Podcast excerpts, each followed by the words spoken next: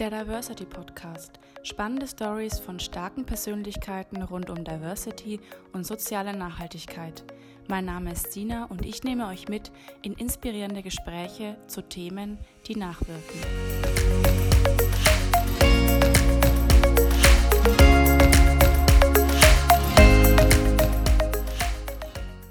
Ich freue mich, euch zu dem heutigen Gespräch mit Dr. Jochen Kalker und Professor Dr. Julia Schössler zu begrüßen.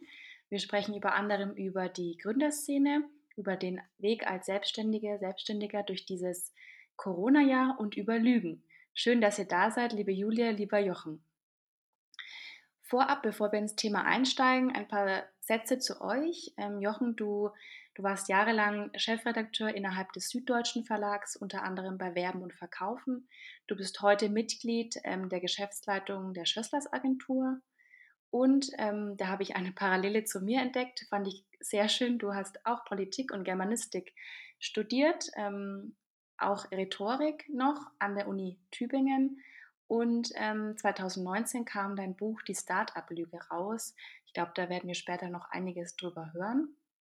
Ähm, Julia, du ja, bist äh, Gesch geschäftsführende Gesellschafterin der Kommunikationsagentur Schösslers. Ähm, ihr sitzt in Berlin. Du hast nach mehr als zehnjähriger Tätigkeit bei Unternehmen wie Bertelsmann oder T-Online im Jahr 2011 äh, die Agentur gegründet und euer 54-köpfiges Team betreut nationale wie internationale Kunden aus der digitalen Wirtschaft. Ihr setzt dabei den Fokus auf Medien, Werbung und ähm, Advertising. Ja, lasst uns ins Thema einsteigen. Ähm, Thema Gründung. Ich habe dazu eine ganz spannende Studie, eine BCG-Studie gefunden, ähm, die ist Anfang des Jahres erschienen. Die sagt, 4% der Startups in Deutschland werden allein von Frauen gegründet. Tatsächlich alleine wurde hier betont, heißt ohne männliche Mitgründer. Bei 10% der Firmen sitzt immerhin eine Frau mit im Gründungsteam und der Rest, also 86 Prozent der Startups werden von reinen Männerteams gegründet. Jetzt haben wir hier zum Glück eine Frau, die selbst gegründet hat, Julia. Ähm, ja, du bist eine der Frauen, die jetzt den Weg in die Gründung und Selbstständigkeit gegangen ist. Magst du uns vielleicht ein bisschen mehr zu deiner Gründungsstory erzählen? Ja, sehr gerne, Sina. Das mache ich natürlich super gerne. Und ich will dich nicht enttäuschen, aber vielleicht bin ich gar nicht so der klassische Gründer, der jetzt eigentlich ein gutes Beispiel auch für diese Studie wäre. Ich äh, muss ehrlich sagen, dass ich wahrscheinlich mich nie getraut hätte zu gründen, weil ich großen Respekt davor habe, diese Verantwortung, die man trägt. Bei mir war das eher so, dass ich gerade auf Jobsuche war. Und das war Ende 2010, das war nach der Lehman-Krise. Wir hatten gerade keine gute wirtschaftliche Situation in Deutschland.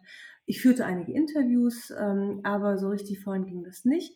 Und wie das manchmal in so Leben ist, äh, es gibt ja keine Zufälle bekanntlich, rief mich ein alter Kollege an, mit dem ich bei Google gearbeitet habe. Er meinte, du, wir haben jetzt gerade ein Startup hier in New York, wir kommen bald nach Europa, hast du vielleicht Lust zu freelancen, uns drei Monate zu unterstützen mit Kommunikation, mit Vernetzung, mit etwas Marketing auch, weil wir haben noch keine Ressourcen in Europa und wir kennen uns doch, ich weiß, du kannst das, wie sieht's aus? Das ist ja okay, ja, ist ja erstmal gut, wenn man sagt, komm, man ist jetzt erstmal für drei Monate auch da abgesichert, habe das also gerne angenommen. Und wie das Leben manchmal so ist, äh, Sina, du hast eben einige Konzerne aufgezählt, in denen ich vor war. Also Konzerne sage ich gerade deswegen, weil da kennt man natürlich viele Leute, wenn man da über zehn Jahre gearbeitet hat. Ähm, da ging es halt weiter, dass mich immer mehr Leute angerufen haben. Die haben gehört, dass ich gerade frei bin, dass ich freelance. Und so ging es ähm, mit etwas Glück und ähm, ja auch sehr viel einfach tollen ersten Kunden los, dass ich wirklich ab Tag 1 äh, das Vergnügen hatte, mit alten oder ehemaligen Kollegen zu arbeiten. Da kam einer an, der hat jetzt ein Start-up, der dritte war ähm, ein Executive und brauchte Support bei Reden und ähm, es war ganz unterschiedlich und ich habe eigentlich das gemacht, was ich die letzten zehn Jahre auch gemacht habe, sehr operativ und irgendwann dachte ich auch so, oh je, es wird irgendwie immer mehr. Ich kam halt irgendwann selber nicht mehr hinterher und habe parallel noch angefangen, die Professur anzunehmen, weil ich dachte, komm, das kann sicherlich nicht schaden, dass man noch so ein bisschen Einkommen hat, weil ich bin eigentlich ein sehr risikoaverser Gründer. Und ja, so kam es dann, dass ich auf einmal in einer Situation war, wo ich selber Personal aufgebaut habe und wo immer mehr ehemalige Kollegen oder Leute, die von uns gehört hatten, auf uns zugekommen sind. Ich sage jetzt schon uns, weil am Ende des ersten Jahres waren wir schon eine Handvoll Leute. Und ähm, insofern bin ich da wirklich ja, in eine Rolle reingerutscht, kann ich fast sagen, die ich mir vorhin nie ausgemalt habe. Ich habe einfach es gemacht. Unternehmen hat ja was mit Unternehmen zu tun. Und ich habe wirklich ähm, da ja, nicht nur Glück gehabt, ich habe auch ähm, gute Leute gefunden und natürlich auch etwas profitiert von dem Netzwerk, was ich aufgebaut habe. Ich weiß schon, welche Frage jetzt sicherlich noch kommt. Äh, du hast eben von der Studie gesprochen. Warum gründen nicht mehr Frauen? Das ist eine gute Frage. Und ganz ehrlich, Sina, ich habe auch gerade darüber nachgedacht, als du gefragt hast. Ich glaube, ich hatte gar keine Vorbilder. Ich komme von einem kleinen Dorf. Da konnte man, wenn man nicht studierte, Bankkauffrau oder Industriekauffrau oder Bürohilfin werden. Da gab es nicht so viele Ausbildungswege außerhalb der Uni. Und ich habe auch erst mit Bankkauffrau gemacht. Aber ich muss ehrlich sagen, damals als junge Erwachsene oder auch als Teenager, wo man vielleicht die Idee bekommt, hatte ich kein Umfeld oder auch ja, im weiteren Umfeld keine Vorbilder, wo ich sage, Mensch, das ist ja cool, das will ich auch mal machen. Also das gab es damals für mich nicht so oder ich war einfach zu blind noch auf den Augen. Ähm, und heute hoffe ich, durch die Digitalisierung, die vielen Startups, die wir gerade hier in Berlin haben, hat sich das ein bisschen geändert. Mhm. Aber ich weiß es nicht. Man müsste mal die Zahlen schauen, ob es wirklich, ob es eine Entwicklung gibt die letzten Jahre, auch wenn es immer noch sehr wenig Frauen sind aktuell. Mhm. Und hast du eine Idee, was sich ändern müsste, dass mehr Frauen gründen?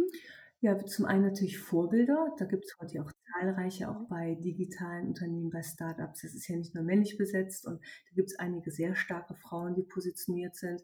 Vielleicht ist es auch teilweise ein äh, Thema im ja, familiären Umfeld, Freundesumfeld, dass man von klein auf das so sieht.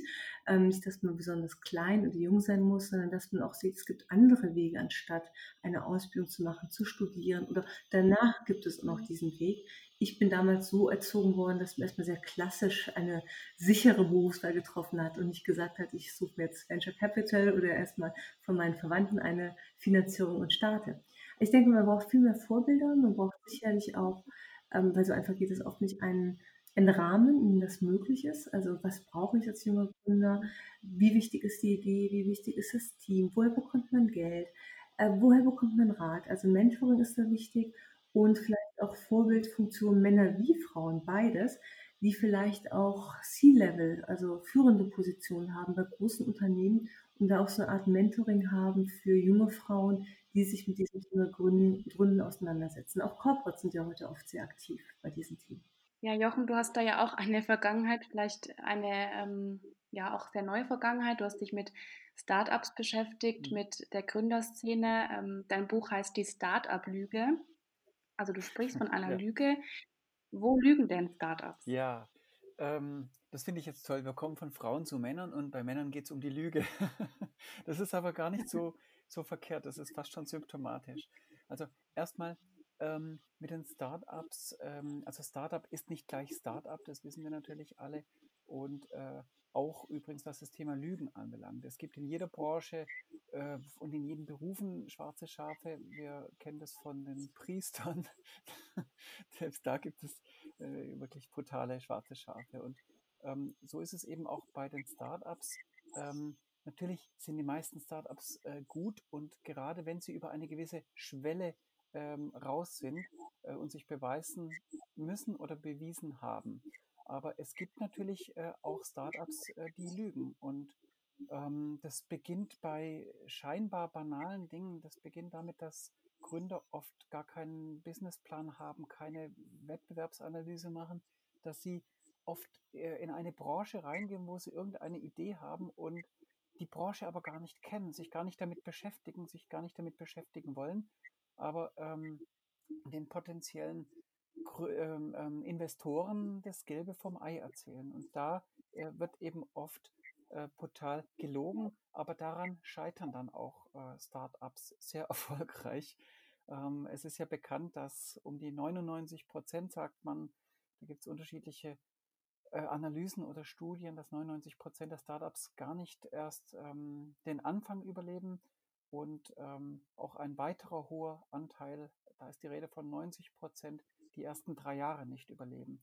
Und ich glaube, wenn da am Anfang ehrlicher rangegangen würde oder ähm, auch äh, mit, mit ähm, mehr Energie und so weiter, mehr Wissen, ähm, mehr Beschäftigung, ähm, dann kann eigentlich nur was Gutes draus werden. Und Gott sei Dank haben wir vor allem mit den Unternehmen zu tun, die mit der entsprechenden Energie dann rangegangen sind. Aber es gibt ja auch bekannte Beispiele. Also jetzt, damit man das vielleicht konkretisiert, Theranos ist, glaube ich, das bekannteste Beispiel von dieser ähm, Elizabeth Holmes, hieß sie, glaube ich, die damals diesen Blutteststift mhm. erfunden hatte und die hatte, glaube ich, um die 9 Milliarden Dollar damals eingesammelt und da gibt es ja auch inzwischen einen Dokumentarfilm, wie sie sich selbst mit jeder Lüge weiter übertroffen hat. Es gibt übrigens auch einen Podcast dazu, der sehr hörenswert ist. Also auch bei den großen Firmen, vielleicht abschließend noch ganz kurz zu dem Thema, weil man denkt immer, es sind nur kleine äh, Lügner oder so, das stimmt überhaupt gar nicht. Ähm, wenn wir an die großen Firmen denken, Apple, Google, Amazon und so weiter, ähm, fangen wir an beim Thema Steuerzahlen. Da äh, ist die Recherche sehr einfach zu sehen, wie ehrlich Unternehmen sein können. Aber besonders beeindruckt hat mich auch Facebook, die den Werbekunden in aller Welt erzählt haben, wie viel Reichweite sie haben. Und dann hat man mal geguckt, in Deutschland Zielgruppe 2029 oder sowas, dass die Reichweiten mhm. von Facebook größer sind, als die Einwohnermeldeämter Einwohner gemeldet haben. Also auch in Deutschland hat es gestimmt. Mhm. Und sowas zu lügen, man kann es ja nicht anders nennen, muss man sich erstmal trauen. Mhm. Mhm. Und ähm, vielleicht wieder zurück zu den Frauen. Du kritisierst auch ähm, den Frauenanteil in Startups sowie auch die Ungerechtigkeit unter anderem bei der Entlohnung. Ähm, ich habe es mir ein bisschen durchgelesen. Das sind auch alles Vorwürfe oder viele, die auch Großkonzernen gemacht werden können. Also auch da natürlich nicht jeder Großkonzern agiert so, aber vieles, ähm, finde ich, findet man auch in großen Unternehmen wieder. Ähm, was wirfst du da den Startups vor? Mhm. Und welche Ungerechtigkeit gegenüber Frauen stellst du auch vor allem hier ja, fest? Da sprichst du genau den Punkt an, der mich mit Abstand eigentlich am meisten überrascht hat bei diesen ganzen Recherchen beim Thema Startup. Ich habe halt gedacht, blauäugig wie ich bin, im wahrsten Sinne des Wortes, ähm, jeder, wenn heute junge Gründer mit einem neuen Geschäftsmodell loslegen, dass dann Diversity, Gleichberechtigung und so weiter, dass das eine Selbstverständlichkeit ist, ja. So die alten weisen Männer, um Gottes Willen, das bin ich auch, ähm, da ist es klar, da gibt es viele, ähm, jetzt wollte ich das Wort Idiot sagen, aber es gibt sicherlich auch schönere Worte dafür, sagen wir mal, Unverständnis und äh, also ähm, uneinsichtige Typen. Ähm, und ich glaube, da wird es auch noch ziemlich lang dauern, ähm, bis da etwas mehr Gleichgewicht reinkommt. Jetzt ähm, hat ja diese Woche auch, äh, ist ja eine Quotenteilregelung inszeniert worden, um das Thema ein bisschen voranzutreiben. Ähm, ich bin zu dem Zeitpunkt ein großer Freund davon, weil dadurch Bewegung reinkommt, mit dem Ziel, dass man das dann auch irgendwann wieder abschaffen kann, weil es abschaffen kann, weil es selbstverständlich ist. Und das wundert mich eben, dass jetzt junge Gründer, Start-up-Gründer, ähm, wie unverbesserliche Alte handeln eigentlich, ja. Und ihr habt vorhin das schon thematisiert, ziemlich am Anfang. 15 äh, oder 16 Prozent hast du, glaube ich, gesagt, ist der Anteil der Gründerinnen. Das ist ziemlich exakt wie in der alten Welt. In Berlin liegen wir übrigens drüber. Ich kenne die Studie, ich habe sie auch verfolgt. Da liegen wir bei gut 17 Prozent. Mhm. In München, wo ich 20 Jahre lang gearbeitet habe, liegt sie bei 10 Prozent. 10 Prozent der Frauen, die gründen. Ja, das ist schon, sagt auch viel mhm. aus zwischen Berlin und München. Ich liebe ja. beide Städte, aber es spricht in dem Fall definitiv für Berlin. Und äh, mhm. es liegt aber an ein paar oder an sehr vielen Dingen. Es liegt auch daran, ähm, dass die Wagniskapitalszene sehr jungslastig ist. Äh, es gibt Medien, die haben da vom Boys Club geschrieben. Ähm, Frauen und ethnische Minderheiten sind unterrepräsentiert, wenn es ums Geld geben geht. Und ähm, mhm. äh, es liegt auch daran, dass nur so ungefähr ähm, jede, jeder zehnte Investor von diesen äh, Risiko- oder Wagniskapitalgesellschaften weiblich sind.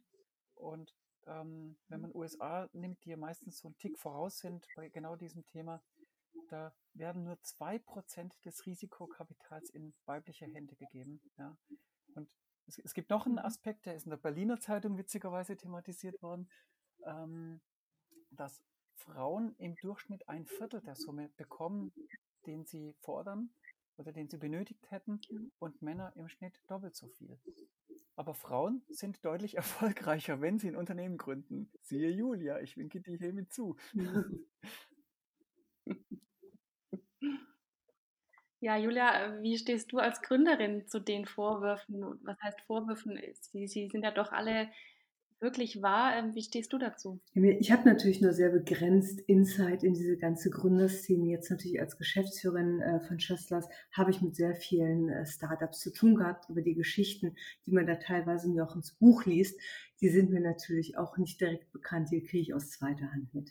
Ich denke, wenn ich da so genau zuhöre, was Jochen gerade auch erzählt, das sind oft viele Klischees, Muster, die wir so aus Konzernen oder aus der alten Welt auch kennen. Ja, siehe Gehaltsstrukturen, siehe, ähm, wer bekommt welche Finanzierungshöhe. Also der Mensch an sich ändert sich ja nicht so schnell, auch wenn es jetzt auf einmal Start-ups sind. Und man darf auch nicht vergessen, bei Start-ups, ich bin jetzt auch schon etwas länger äh, im Markt unterwegs, als so um 2000 damals New Economy, wie das gehypt wurde. Das war auch noch was ganz anderes als heute die Zeit, wo es auch wirklich cool ist, wenn man Gründerin ist, ja, wo es um ganz andere Themen auf einmal geht. Also ich, wie gesagt, ich kann das nur ja, staunend anhören. Wir haben ähm, bei uns bei Schüsslers ist es halt äh, nicht so, dass ich sage, okay, da können wir so eins zu eins mit konkurrieren. Wir wurden auch nie, auch von Anfang als klassisches Start-up gesehen, weil wir eigentlich Dienstleister waren seit der ersten Stunde, auch nie fremdfinanziert, sondern wir sind organisch gewachsen über die ganze Zeit. Und diese Vorwürfe kann ich jetzt aus eigener Erfahrung ehrlich gesagt nicht bestätigen. Aber das heißt nicht, dass ich das bezweifle, weil da doch unglaublich viel los war die letzten Jahre. Und ich glaube nicht, dass immer alles direkt traumhaft gut gelaufen ist ich wäre auch nie zu Julia gegangen in die Agentur, wenn nur einer dieser Punkte bestätigt worden wäre. Ja?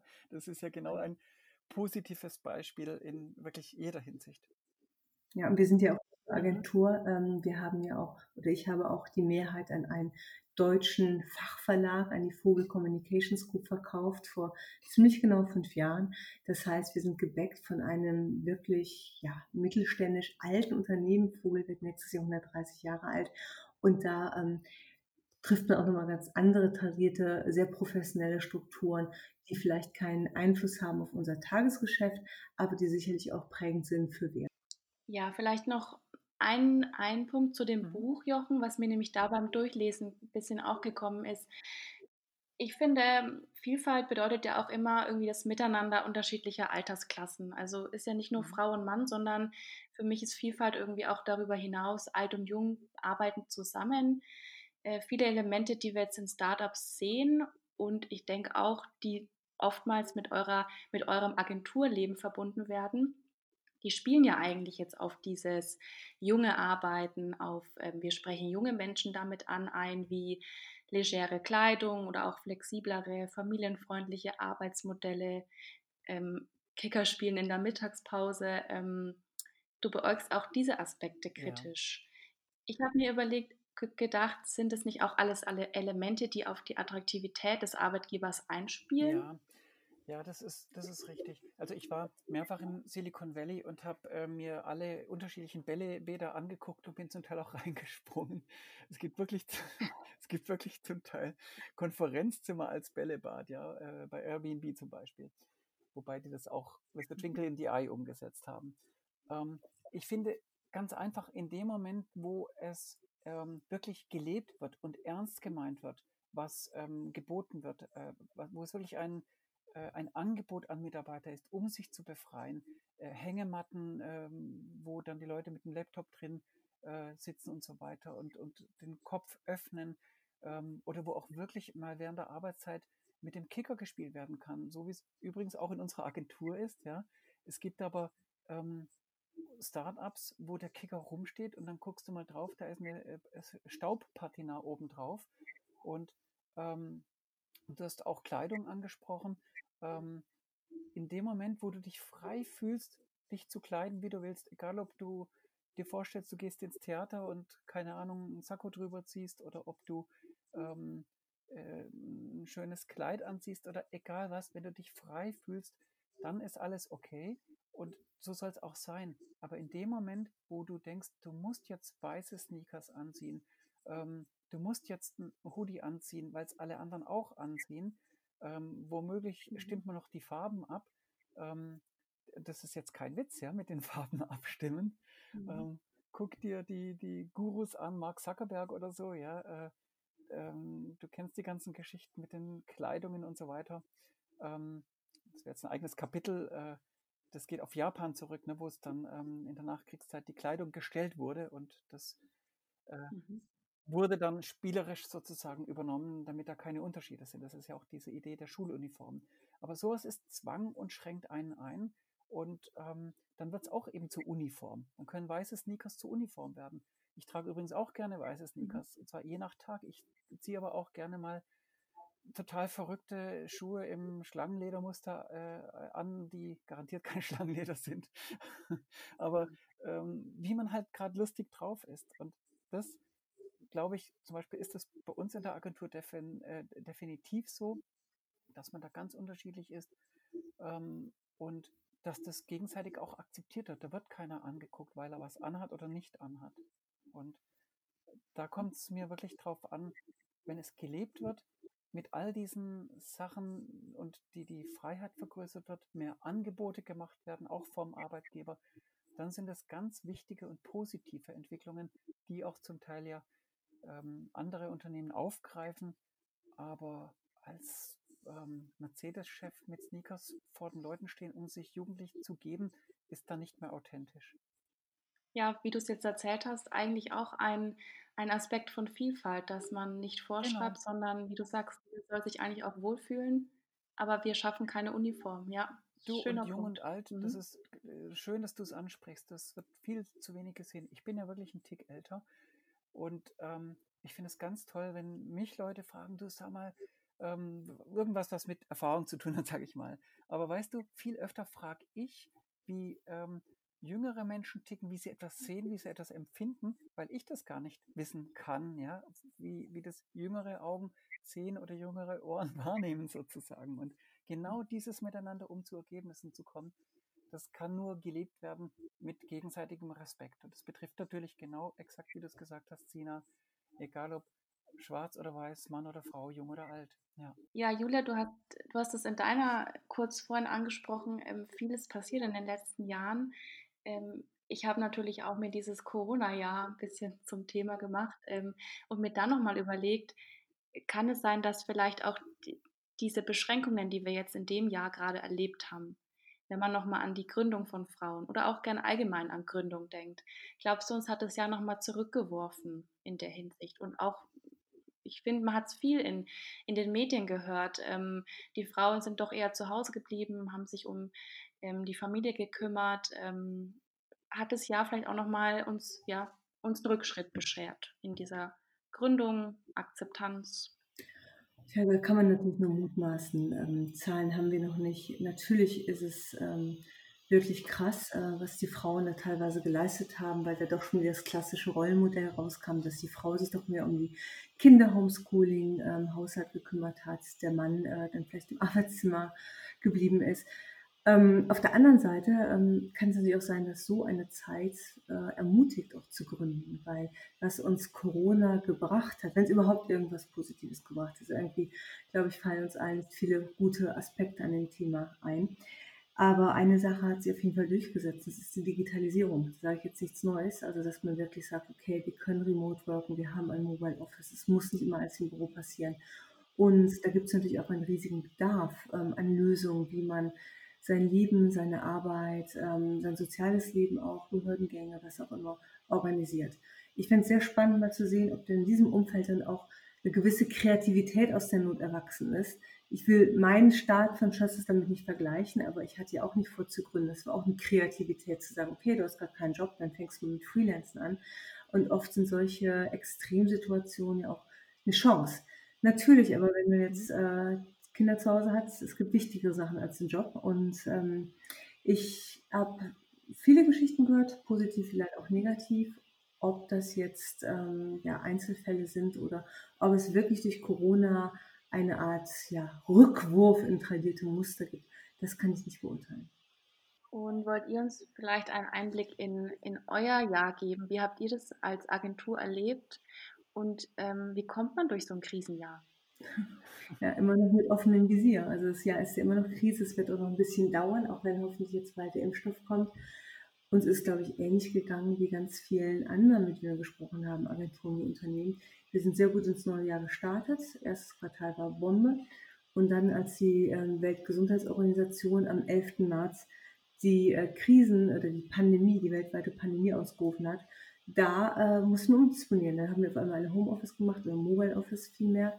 Und ich hatte, ja, Jochen genauso, jeden Tag verschiedene Termine mit bestehenden Kunden, die sich mit mir ausgetauscht haben, ob man denn vielleicht Retainer reduzieren, kürzen kann. Gar nicht jetzt, weil unbedingt akut die Erfordernis war, sondern weil man einfach nicht wusste, wie man das einzuschätzen hat und auch viele Investoren gesagt haben, du, jetzt halten wir lieber das Geld zusammen, alle überflüssigen Ausgaben erstmal einfrieren, weil erstmal müssen wir unser Unternehmen durch diese Krise bringen. Völlig verständlich, aber für uns natürlich bitter, weil wir da erstmal viele Einschnitte auch hatten.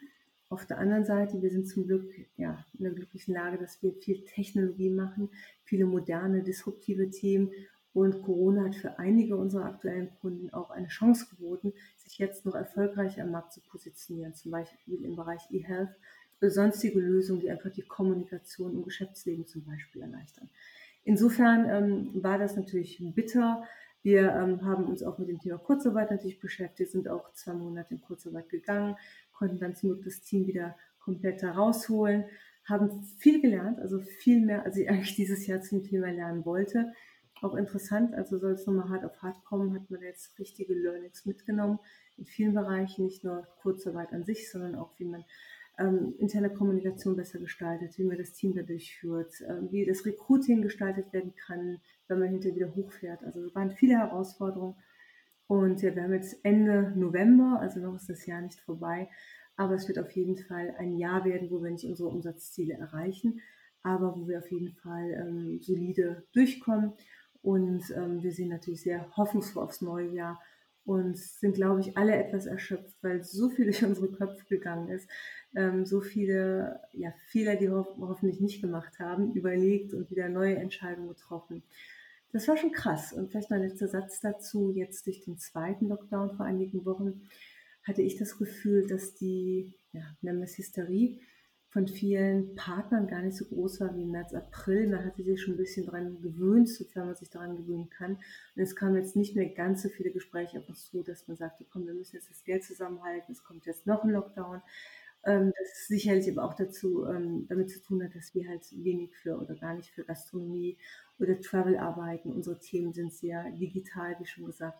Insofern haben wir da einfach ein bisschen Glück gehabt. Also ich kenne auch viele andere Agenturpartner, denen geht es leider nicht so gut und ähm, wir hoffen alle, dass nächstes Jahr wieder besser wird. Es war, aber, es war aber nicht nur Glück, wenn ich das ergänzen darf, Julia. Was mich mit am meisten beeindruckt hat eigentlich ist, wie unser Team ähm, sich nicht ähm, versteckt hat oder den Kopf gesenkt hat, sondern wie schlagartig ein kreativer Esprit entstanden ist und dann überlegt wurde, wirklich aktiv, wo kann man bei den Kunden gerade jetzt nochmal anders reagieren oder anderes kommunizieren.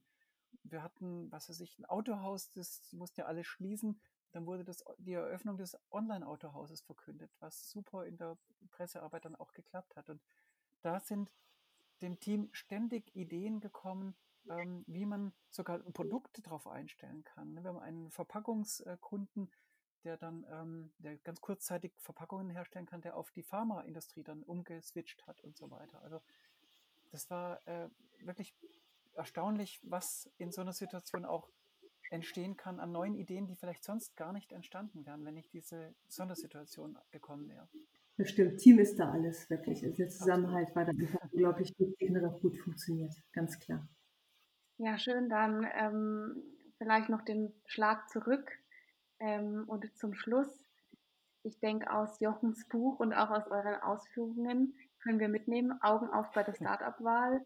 Und ähm, habt ihr zum Schluss einen Tipp ähm, an Gründer, an ja, Leute, die sich für ein Startup entscheiden, ähm, was ist wichtig und vielleicht auch, was ist wichtig ähm, für den Weg in die Selbstständigkeit?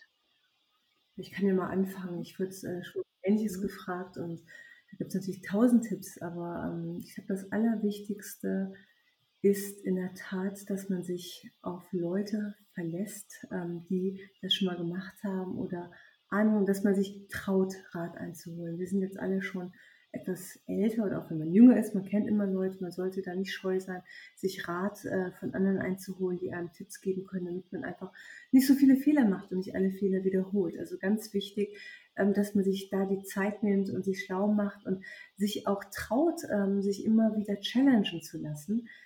Ganz wichtig auch während der Gründung und danach, dass man flexibel bleibt, dass man beweglich bleibt und dass man sich sehr krass auf die Kundenbedürfnisse einstellt und dass man sich da auch nicht zu schade ist, wenn vielleicht mal Sachen über Bord geworfen werden, die einfach nicht funktionieren. Ganz wichtig. Ein anderer solider Tipp, das kann ich jetzt als gelernte Bankkauffrau nicht lassen. Natürlich ist auch Liquiditätsplanung ganz wichtig. Weil darum geht es in einem Unternehmen, ähm, wenn man irgendwie zu wilde Investitionen macht oder Umsätze wegbrechen und äh, man da einfach kein Feingefühl, kein Überblick mehr hat, keine professionellen äh, Standards einführt, dann kann es auch bei aller Euphorie schnell zu Ende sein. Ähm, das macht mir zum Beispiel gar keinen Spaß, mich mit solchen Finance-Themen auch zu beschäftigen. Aber es ist auch ganz wichtig, dass man diese Sachen, die man vielleicht nicht so gerne mag, sich draufzieht oder auch da wieder sich Leute sucht oder Rat sucht von externen Experten. Ich habe ja mal einen Venture-Kapitalist im Silicon Valley gefragt, worauf achten die denn, wenn die, ähm, wenn die Pitches sind von den Startups, wo sie Geld investieren wollen.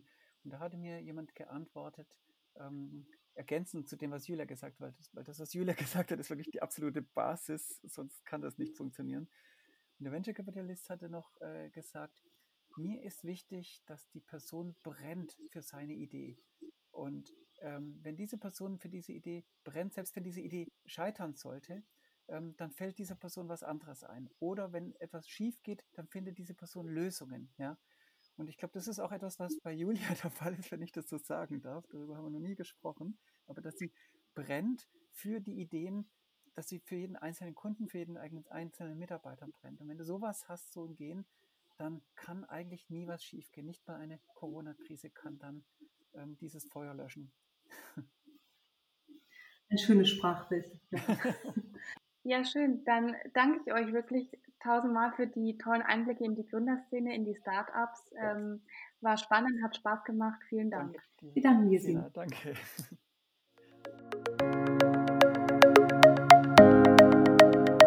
Und wenn euch dieser Podcast gefallen hat oder ihr begeisterte Anhänger der Themen New Work, Digitalisierung und Diversity seid, dann lasst gerne ein Like da und freut euch auf weitere spannende Stories.